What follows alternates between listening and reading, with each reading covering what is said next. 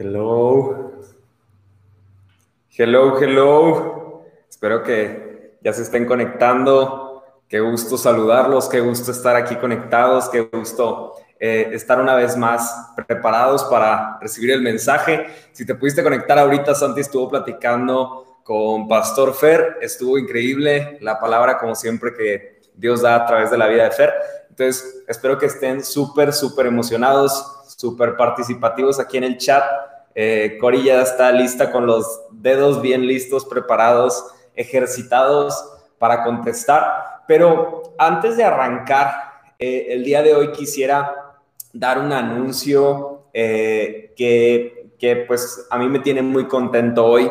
Y es que hoy, en cierta forma, estamos de fiesta, porque para mí es un gran, gran, gran honor eh, cumplir 10 años en Cristo, 10 años de conocer a Cristo, de, caminar con Él, 10 años. Ahí puse una publicación en Instagram en la que han sido 10 años locos, han sido 10 años de mucho aprendizaje, de errores, de situaciones difíciles, de situaciones increíbles, pero han sido 10 años que Dios me ha permitido conocerlo y caminar con él. Eh, hoy voy a relatar un poquito de mi testimonio. No me gusta nunca hablar de mi testimonio, pero hoy voy a hablar un poquito más. La semana pasada hablé un poquito, hoy voy a hablar otro poquito.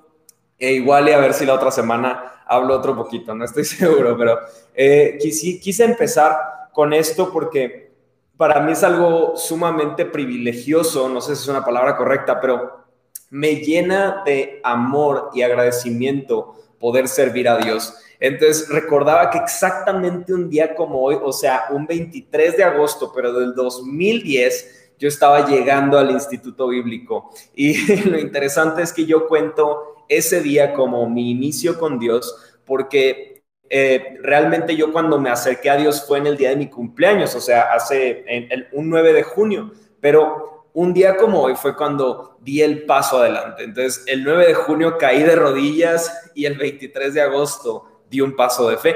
Entonces, eso es algo que con lo que quiero arrancar ahorita. Aprendí que Dios no quiere llevarte solo a tus rodillas eh, y, y, que le digamos, te necesito, sino que en un momento Él te invitará a que te pongas en pie y des pasos de fe. Entonces, hoy estamos celebrando 10 años de ese paso de fe. Espero que alguien esté emocionado conmigo. Si no, Dios te bendiga. Pero eh, fue cuando yo le dije a Dios, vamos vamos, yo confío en ti, yo creo en ti, entonces te animo a que ahí pongas en el chat, vamos, vamos a darle con todo. Y entonces traen, hay, hay un pastelito que de producción preparó, no, no se crean, no hay pastelito, pero eh, estoy muy emocionado. Para mí estar compartiendo con ustedes es mi pastelito, ustedes son mi pastelito, les estoy diciendo un cumplido a todos los que están escuchando esto, pero espero que estés emocionado porque yo estoy emocionado de predicar este mensaje para ti el día de hoy. Hasta me puse un poquito más de gala. Hoy no ando en modo cholo. Hoy ando con camisita y dicen que cuando un pastor usa camisa, Dios va a hacer algo. Así que estate súper, súper atento y listo. Pero el día de hoy el mensaje que traigo es para, para recordarte y animarte a vivir la vida que Dios nos ha llamado a vivir. Eh, una vida de mayores cosas una vida que tomamos en cuenta la semana pasada, el versículo de Jesús que dice que aquellos que creemos en Él haremos las cosas que Él ha hecho y mayores cosas podremos hacer a través de Él. Entonces, si todavía no vas por tu Biblia, te doy 10 segundos para que vayas por tu Biblia y un lugar donde puedas tomar notas. Así que vamos a comenzar con una pequeña oración para iniciar de lleno en este mensaje. Dios, te doy gracias por este tiempo que nos regalas, te doy gracias por tu bondad, por tu amor, porque hasta este tiempo tú has sido fiel. Como dice tu palabra, no nos has abandonado, sino que tú nos has hecho parte de lo que tú estás haciendo en la tierra. Padre, te pido por cada corazón que hoy esté preparado, que esté atento a recibir tu palabra y aplicarla en su caminar. Dios, te doy gracias porque nos preparas, nos capacitas y nos envías a cumplir la misión que tú tienes preparadas para nosotros. Te doy gracias, Jesús. Te pido que bendigas a cada uno de los que están aquí, a cada familia representada y que tú hagas grandes señales y prodigios el día de hoy. Te doy gracias en el nombre de Jesús. Amén y amén. Entonces, vamos a iniciar. Sé que muchos de nosotros tenemos grandes sueños. Incluso si te conectaste la semana pasada y tú tomaste pasos de fe en esta semana, tú, tú podrías estar listo ahorita mismo para quemar todo. Y si no, si no, no escuchaste el mensaje, date tiempo acabando para que lo escuches, para que no se te haga raro esto de quemar todo, así de que, ah, chis, estos, estos que hacen, qué cosas hacen, ¿no? Bueno, pero si tú, tú escuchaste el mensaje la semana pasada, tú podrás decir, vamos a quemar todo y vamos a, a entrarle a nuestro propósito. Pero a veces soñar mucho es un problema, porque algo que tenemos que entender tú y yo es que una vida que vive creyendo por mayores cosas es una vida que entiende que muchas de las veces soñaremos en grande, pero iniciaremos en pequeño. Qué, importante es eso. Iniciaremos soñando grandes cosas, pero empezaremos a trabajar con pequeñas cosas. Sueña en grande, pero sé consistente en iniciar pequeño. Y hoy vamos a iniciar pequeño. Hoy vamos a empezar a dar pasos de fe. Estoy seguro que algo va a hablar Dios en nuestras vidas. Y vamos a continuar con la vida de Eliseo, que fue eh, el personaje que utilizamos la semana pasada y será el personaje que utilizaremos en esta serie. Todavía no sé si la siguiente semana seguiremos con esta serie, tal vez sí, pero estamos hablando de Eliseo, el profeta Eliseo. Y hoy la historieta, bueno, la, historieta es como cómico, algo así. La historia que recordaremos es un momento en el cual los moabitas se enfrentaron a los israelitas. Si no entiendes lo que estoy diciendo, no importa, solo te quiero dar un poquito de contexto para que eh, sepas más de la Biblia hoy. Pero la historia que vamos a escuchar el día de hoy está en segundo libro de Reyes, dos de Reyes, capítulo 3, del verso 9 al 20. Vamos a leer unos cuantos versículos. Es lo único que leeremos hoy de Biblia, pero con eso tenemos suficiente para lo que vamos a estudiar. Segundo de Reyes 3, 9 al 20. Mientras lo buscas, algunos podrán decir, ¿por qué dijo segundo de Reyes y no segunda? Eh, si esa es tu duda, escribe ahí que es tu duda y después te lo digo. Está, está interesante. Pero bueno, entonces, eh, donde vamos a empezar es el contexto de que tres reyes van al desierto para enfrentar al rey de los moabitas, al rey Moab, va, a estar ahí peleando con ellos. Entonces vamos a iniciar en el versículo 9 y dice así, el rey de Edom y sus tropas también se unieron a ellos y los tres ejércitos o sea, se unieron a los, a los israelitas. Y los tres ejércitos dieron un rodeo a través del desierto durante siete días, pero no había agua para los hombres ni para los animales. ¿Qué haremos ahora? clamó el rey de Israel. El Señor nos ha traído a los tres aquí para que el rey de Moab nos derrote. Pero el rey Josafat de Judá preguntó, ¿acaso no hay ningún profeta del Señor con nosotros? Si es así, podemos preguntarle al Señor por medio de él, ¿qué debemos hacer? Uno de los oficiales del rey Joram respondió, Eliseo, hijo de Safat, está entre nosotros. Él era ayudante personal de Elías. Sí, el Señor habla por medio de él, dijo Josafat. Así que el rey de Israel, el rey de Josafat y el rey de Edom fueron a consultar a Eliseo. ¿Por qué has venido a verme a mí? preguntó Eliseo al rey de Israel. Busca a los profetas paganos de tu padre y de tu madre. Pero Joram, rey de Israel, dijo, no, ¿acaso no ha sido el Señor quien nos trajo a los tres reyes aquí para que el rey de, el rey de Moab nos derrote? Eliseo respondió, tan cierto como que el Señor Todopoderoso vive, a quien sirvo, si no fuera por el respeto que le tengo al rey Josafat de Judá, no perdería el tiempo hablando contigo. Ahora tráiganme a alguien que sepa tocar el arpa. Mientras tocaban el arpa, el poder del Señor vino sobre Elías, quien dijo, esto dice el Señor, este valle seco se llenará de lagunas, ustedes no verán viento ni lluvia, dice el Señor, pero este valle se llenará de agua. Habrá suficiente para ustedes, para su ganado y para los demás animales. Pero eso es algo muy sencillo para el Señor, porque Él les dará la victoria sobre el ejército de Moab.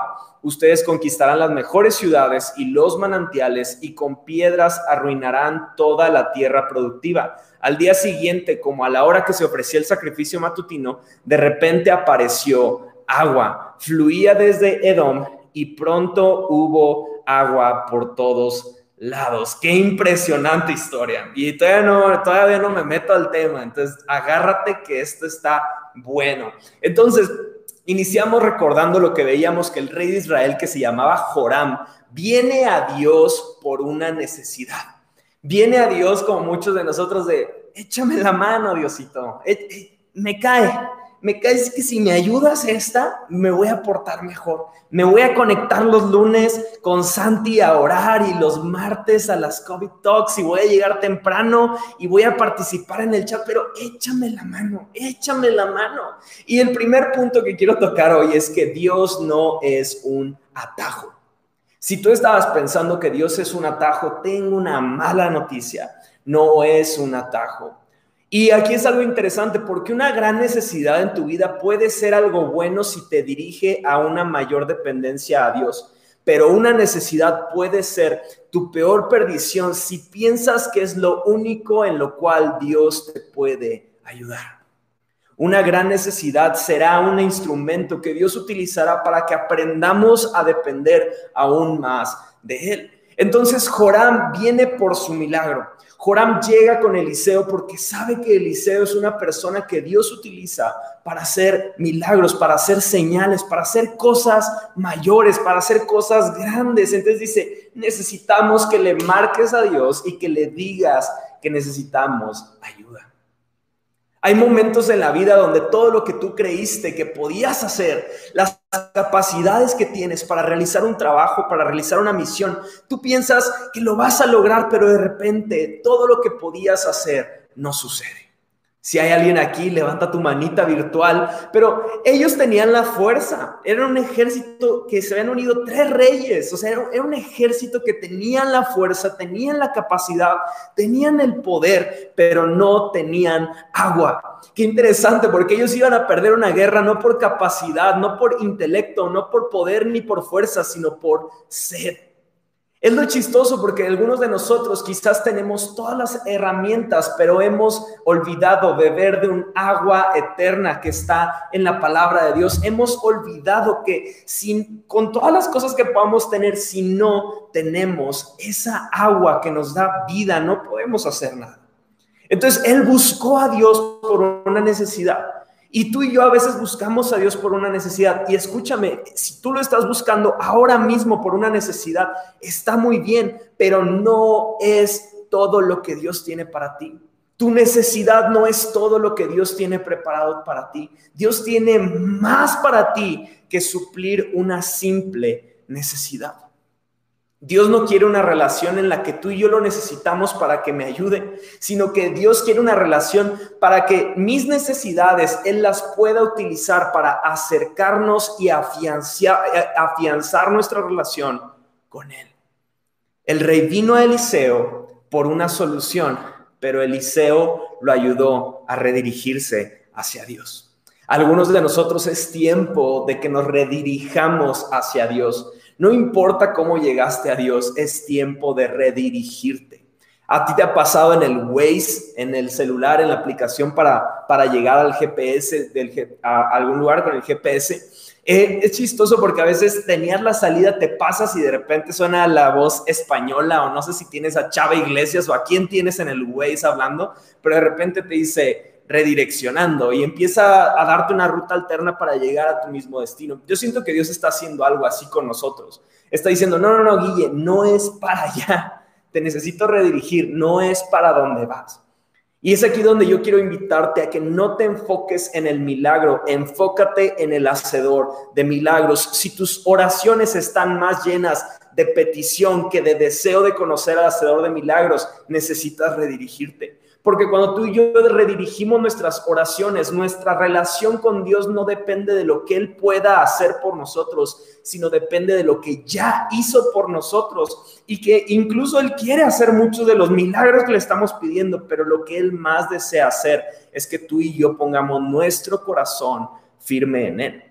Si estás buscando a Dios para alcanzar cosas, para lograr un puesto en tu trabajo, para lograr un negocio, eso no es fe, eso se llama idolatría o se llama religión, porque no estás buscando a Dios porque quieres conocerlo o porque has entendido su amor o porque has entendido que Él tiene un propósito eterno para ti, sino que lo estamos buscando por necesidad, porque queremos suplir una necesidad. Y, creo que Dios no es idolatría, Dios no, no, es un Dios de madera ni un Dios muerto o, o una ideología, es un Dios vivo. Y Dios permite en ocasiones que mi necesidad sea lo que me conecta a su voluntad. Me encanta eso. Dios permite que mi necesidad sirva para conectarme a su voluntad. En ocasiones buscamos una palabra de Dios. Yo he estado ahí. Yo he estado ahí abriendo la Biblia. De hecho, me acuerdo cuando empecé en, mi primer día con Dios, eh, como, bueno, fue el 9 de junio en mi cumpleaños y luego el 10 de junio estaba buscando de Dios. No sabía ni qué leer y abrí la Biblia y, era un versículo en el que dice, y el gusano se quemará en las llamas. Y yo de que, no sé qué es eso, pero mejor le cierro, o sea, no, no quiero esa palabra para mí, o no sé qué significa, ¿no? Y, y, entonces en ocasiones tú y yo buscamos una palabra al azar de Dios para animarnos y motivarnos, pero si somos así, nos hemos perdido de tantas, tantas cosas que Dios tiene preparadas para ti en una relación personal.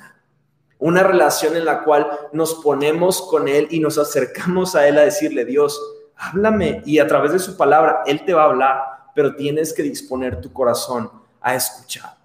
Las grandes cosas llegan cuando ponemos en práctica lo que Él nos llama a hacer.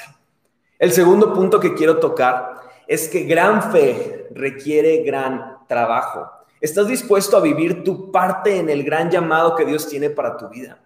¿Estás dispuesta para, para, para formar parte de este gran llamado? Porque algo que he aprendido en el paso de los años es que todos quieren un llamado hasta que llega el llamado.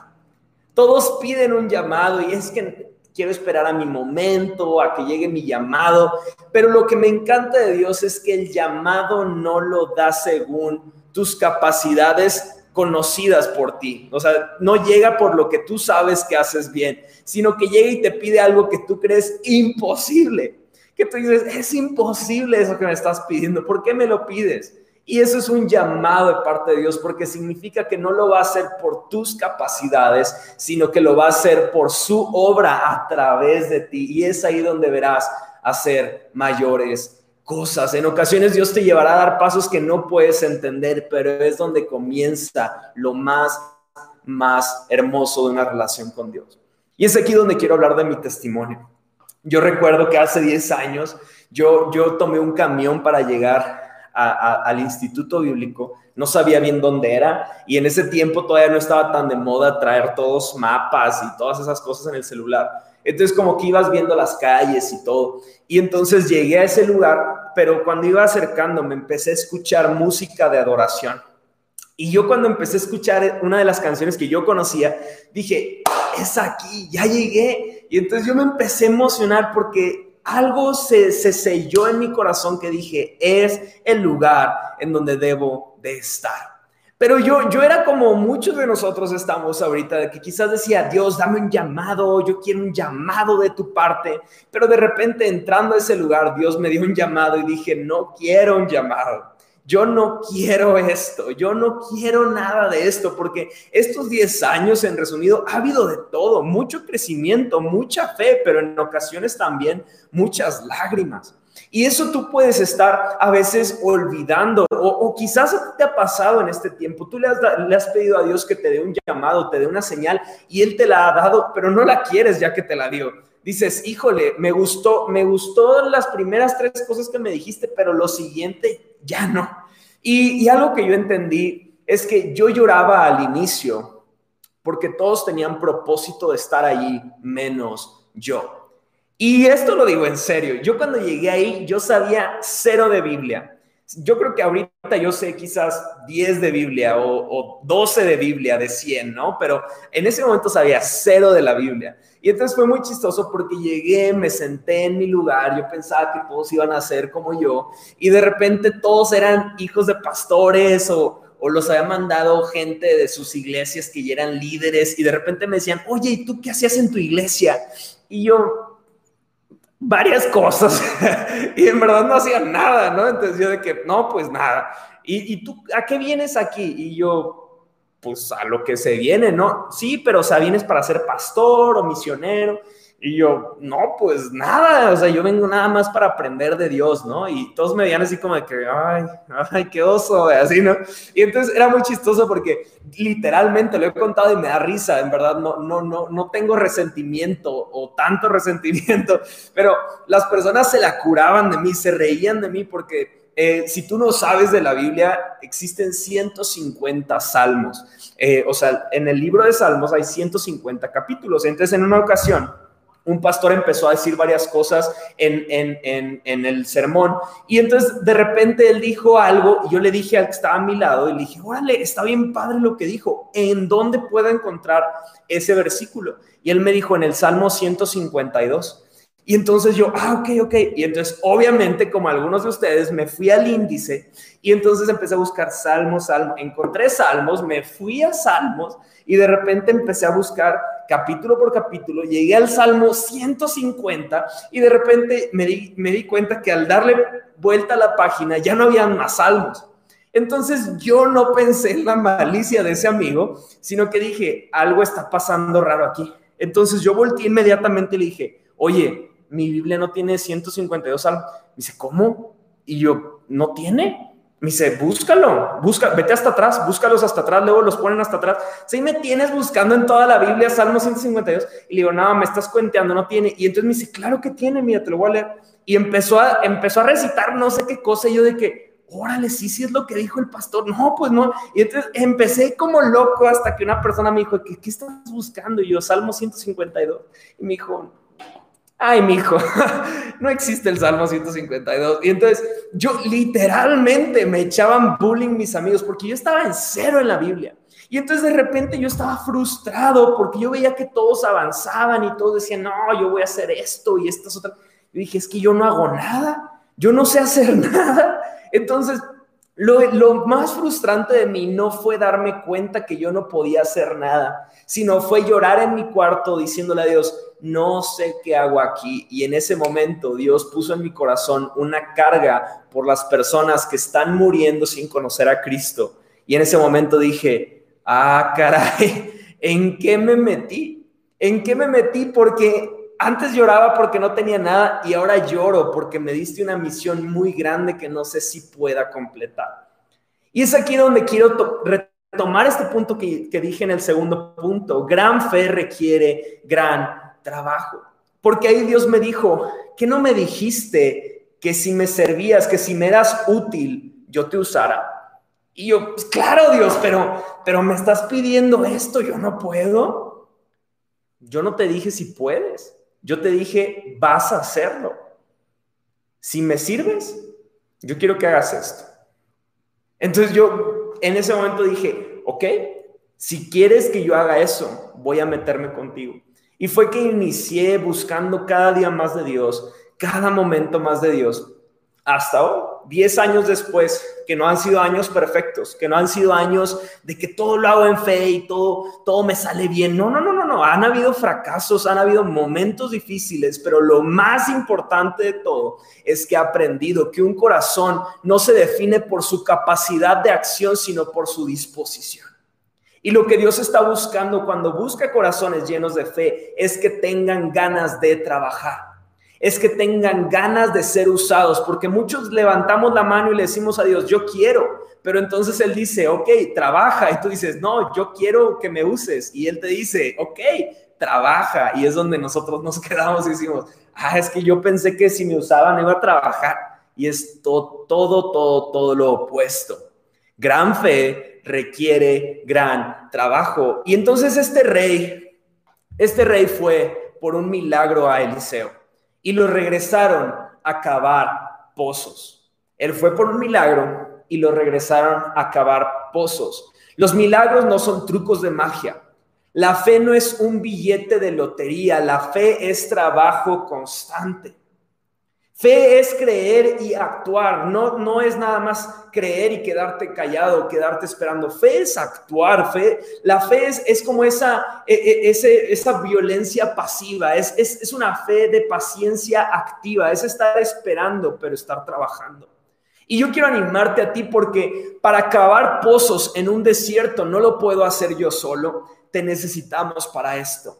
Te necesitamos para lo que Dios quiere hacer en esta ciudad. No podemos hacerlo solo. Pero lo más maravilloso de esto es que eh, lo, lo, acabamos de leer, el agua que llenó esos pozos no solo fue de ayuda al rey, sino que fue de ayuda a cada persona que estaba ahí, a cada animal, e incluso animales que estaban pasando por ahí fueron eh, bendecidos gracias a esas aguas. ¿Qué te quiero decir con esto? Que incluso las cosas que podremos hacer a través de nuestras manos no solo serán bendición para unos, sino que serán bendición para muchos más que ni siquiera nos estamos imaginando, pero necesitamos tú y yo cavar un pozo. Ahí en el chat pon, vamos a cavar un pozo. Eliseo le da dos indicaciones al rey, pero la primera indicación que le da, primero, bueno, vimos que le dice, ve a cavar pozos, pero antes de cavar un pozo, dice algo interesante, dice algo gracioso. Eliseo les dice, tráiganme a alguien que toque el arpa. Qué interesante, qué interesante que Eliseo pidió por alguien que tocara el arpa. Y aquí lo interesante es que Eliseo conocía a los papás del rey Joram. Por eso vimos en el versículo 14 que le dice, solo porque respeto a Josafat, que fue quien te mandó a hablar conmigo, voy a orar por lo que me estás pidiendo. Pero ¿por qué le diría esta respuesta? Bueno, los papás de Joram fueron perseguidores de Eliseo, que fueron, que Eliseo fue el maestro, digo, Elías fue el maestro de Eliseo. Entonces los papás de Joram persiguieron a su maestro. Entonces él dice, yo solo porque respeto y honro a esa persona voy a orar por lo que me, estás pidiendo. Pero entonces es ahí que se voltea con la gente y les dice, hey, traigan un arma, yo, un arma, un, arpa. Y entonces yo lo traduje a, pásame mi iPod. Si tú no sabes qué es un iPod, lo siento, búscalo en Google más tarde, pero yo me imagino a Eliseo diciendo, hey, pásenme mi iPod, necesito orar con Dios. Y, aquí es chistoso porque entonces me imagino al rey Joram como de que, Estamos en medio de una crisis, estamos en medio de un momento crítico en el que si mi, ejército, mis animales y todos no toman agua, se van a morir y tú quieres escuchar música, pásame mi iPod. ¿Qué, qué, qué te pasa, Eliseo? ¿Qué, ¿Qué, te pasa por la cabeza? Y aquí quiero decir una promesa para cada uno de los que estamos aquí escuchando, sea que lo escuchas ahorita mismo en vivo o más tarde o más noche o el día que sea, tres años después, escuchas este mensaje, te quiero decir algo. Si entiendes lo que sucede cuando tú adoras, vas a adorar más fuerte. Si la iglesia entendiera lo que sucede cuando adoramos, adoraríamos con más pasión y más intensidad. No, no, no. Creo que si tú estás sentado tranquilo y no estás, no estás emocionándote con lo que acabo de decir, no me estás entendiendo. Ponme atención. Muchas de las cosas que tú ves como barreras en lo natural están ahí para que entiendas lo que sucede en lo sobrenatural. No lo digo yo, lo dice la palabra de Dios, que cosas suceden cuando tú y yo estamos adorando a Dios.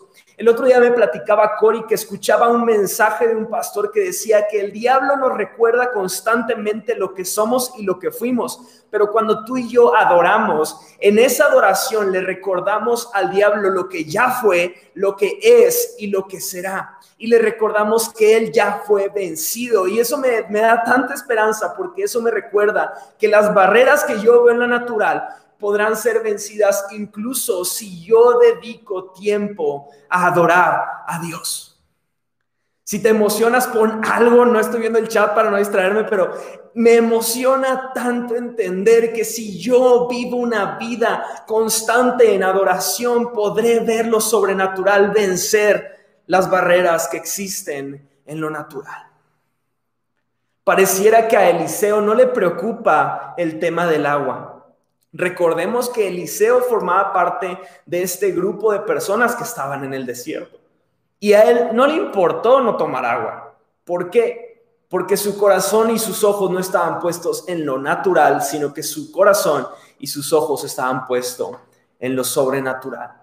Dos indicaciones, pásame mi iPod y cava pozos en el desierto. ¿Qué pasaría si estas dos indicaciones las aplicáramos a nuestras vidas cada que viene una prueba. Déjame pasar un tiempo en adoración, déjame pongo mi fe en acción. Déjame pasar un tiempo en adoración, deja pongo mi fe en acción. ¿Qué pasa? ¿Qué cambios crees que pasarían en tu vida y en mi vida si en lugar, cada que venga el problema a, querernos distraer o cada que venga esa tentación de ir a Dios solamente a buscar mi milagro, le digamos a ese temor, le digamos, pásame mi iPod, necesito poner mis ojos en Dios? Que cada que venga preocupación a nuestra vida porque el agua se acabó, porque el recibo llegó, porque las cuentas no llegaron, decimos, cabemos pozos en el desierto y adoremos a Dios. ¿Qué pasaría en tu vida, en mi vida, en San Luis Potosí, en cada lugar que escuche este mensaje, si tú y yo nos dedicáramos no a lo que vemos, si nos dedicáramos a lo que Dios ve en medio de nuestras situaciones? Pero aquí es donde muchos de nosotros no queremos pequeños comienzos. No queremos estos momentos de incertidumbre, de duda, porque realmente cavar pozos en el desierto no suena como un estilo de vida de alguien que está experimentando una vida de cosas mayores. No suena como la vida de alguien que está viviendo grandes cosas y grandes señales, como que cavar cavar pozos en el desierto. O sea, ¿a quién le interesa eso? Sin embargo, cavar pozos antecede a cosas mayores. Cavar pozos es el paso número uno y cosas mayores, milagros, prodigios es el paso número dos. El rey iba en busca de un milagro y Dios lo mandó de vuelta a trabajar horas extra. Ya no solo hagan sus formaciones de ejército, su planeación, todo eso es lo que hacen normalmente. Ahora quiero que hagan algo que va a poner un reto en sus vidas. Hagan pozos en el desierto. Yo me imagino cavando un pozo de que, ¿qué significan estos pozos? ¿Nos van a enterrar? ¿O los estamos cavando nuestra propia tumba? ¿O por qué estamos cavando un pozo en un desierto? Yo me imagino a estos hombres del ejército cansados, deshidratados, enojados, cavando toda la noche, porque literalmente le dijo, tú ponte a cavar pozos. No le dijo nada más. Entonces yo me los imagino cavando y cavando pozos toda la noche. Y dice que la siguiente mañana se llenó ese valle de agua. Y no eran charquitos, vemos que dice que eran lagunas.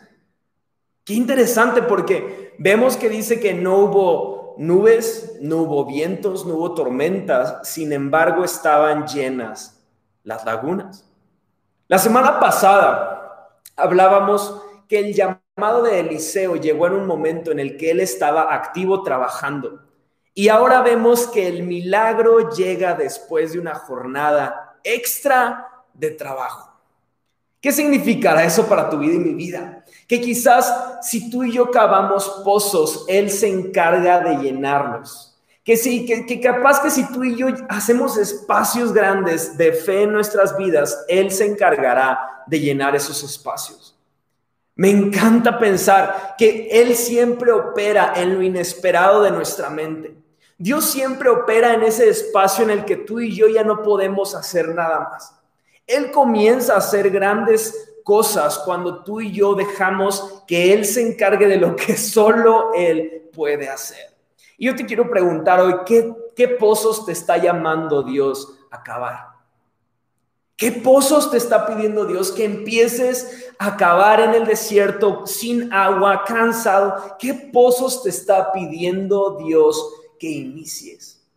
¿Tienes fe para cavar un pozo aún sin ver lluvia? ¿Tienes fe para acabar incluso sin escuchar los vientos? ¿A qué te refieres, Guille?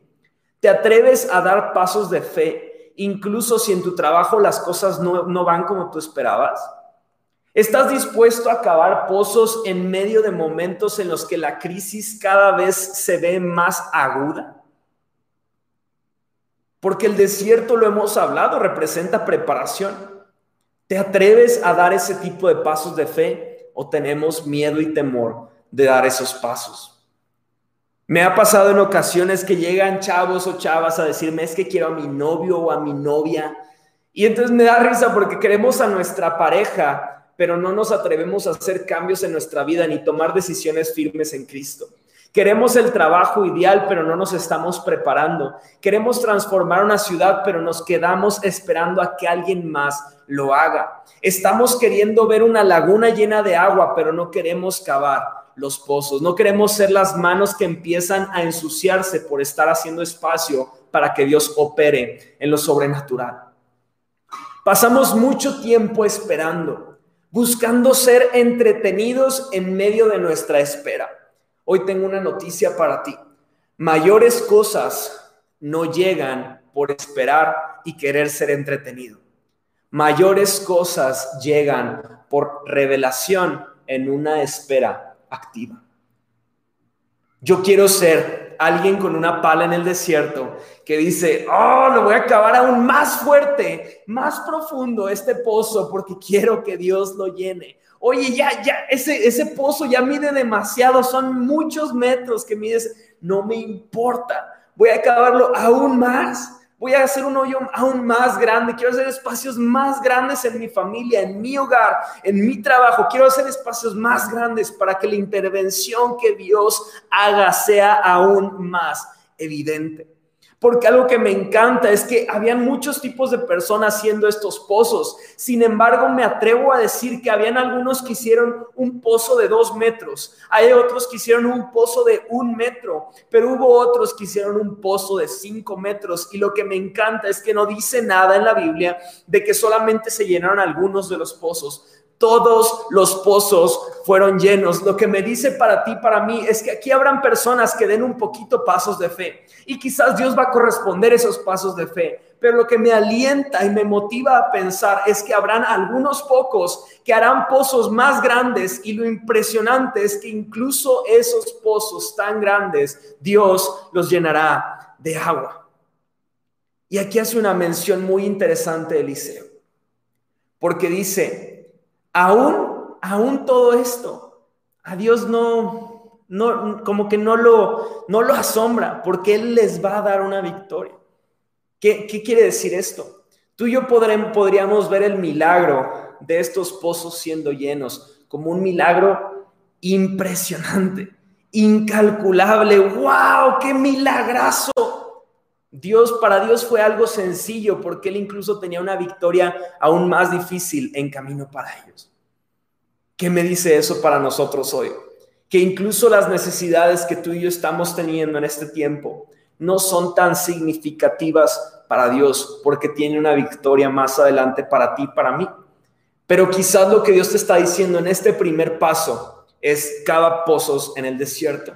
¿Y qué significa eso? Vas a tener que soportar calor, vas a tener que soportar ensuciarte un poco las manos, vas a tener que batallar con arena en los ojos, quizás.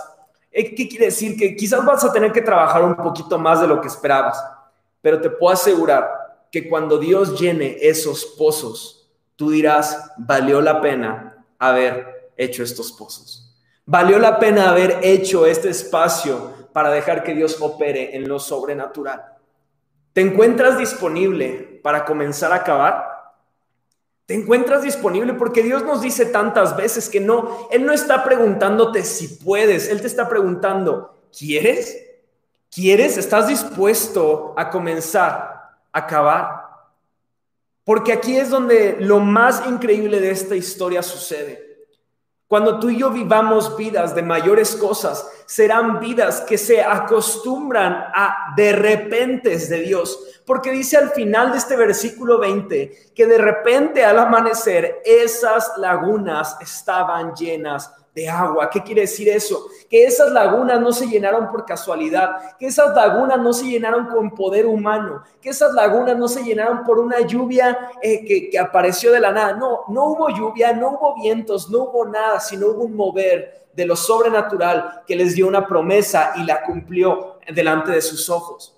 ¿Qué está eso para ti, para mí? Que las promesas que Dios tiene preparadas para nuestras vidas llegarán cuando tú y yo entendamos que nosotros formamos parte del milagro que Dios quiere hacer.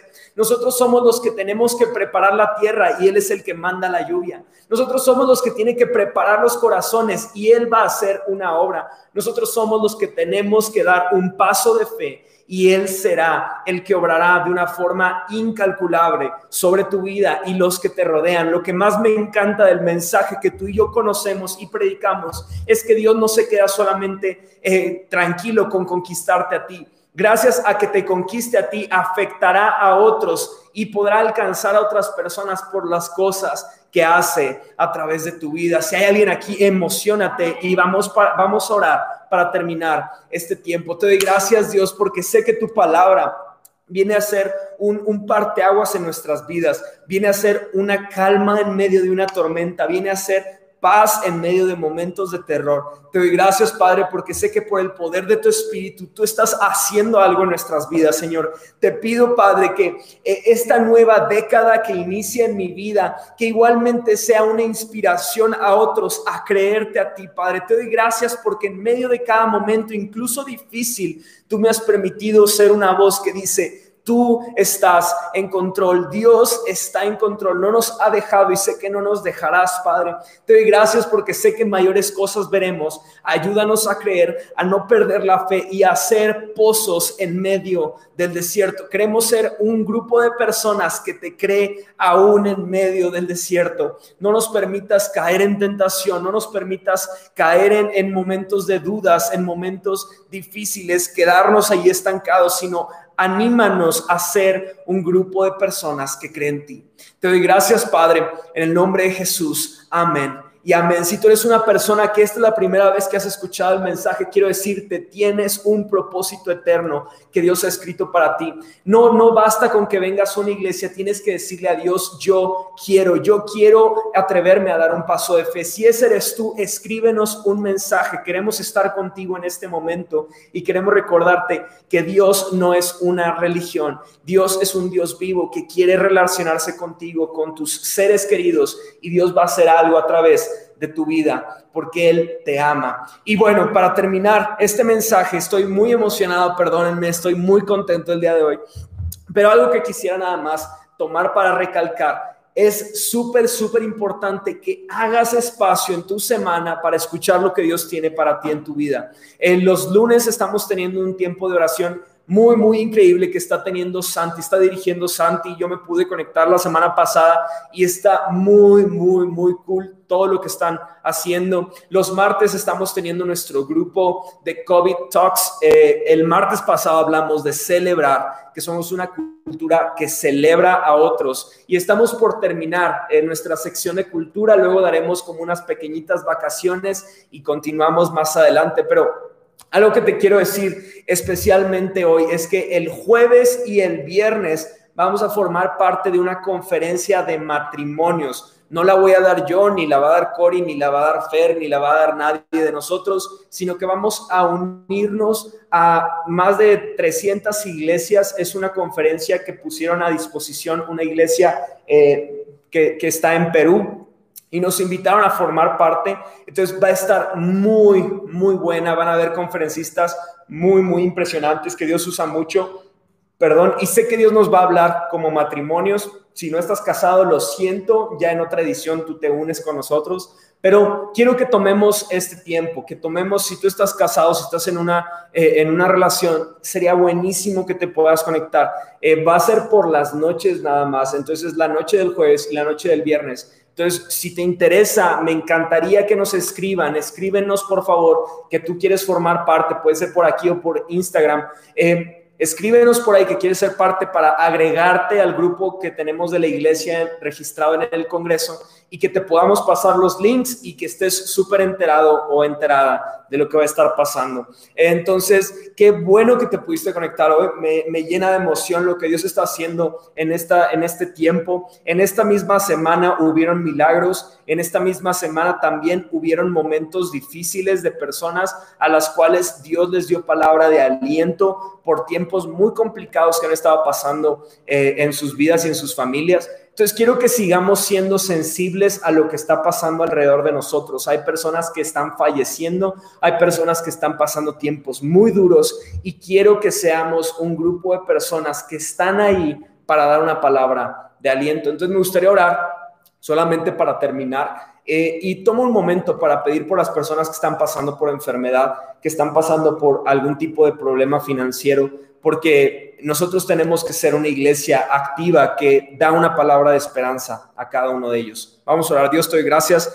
Te doy gracias por este mensaje que me regalaste, que pude compartir con, con, la iglesia. Te doy gracias porque tú sigues hablando nuestras vidas. Te pido, Señor, que sensibilice nuestras vidas para que podamos ser atentos a, a, las personas que debemos de predicarles, debemos de hablarles de ti. Tú no eres solamente entretenimiento, tú no eres solamente un mensaje de motivación, sino que tú eres un mensaje eterno.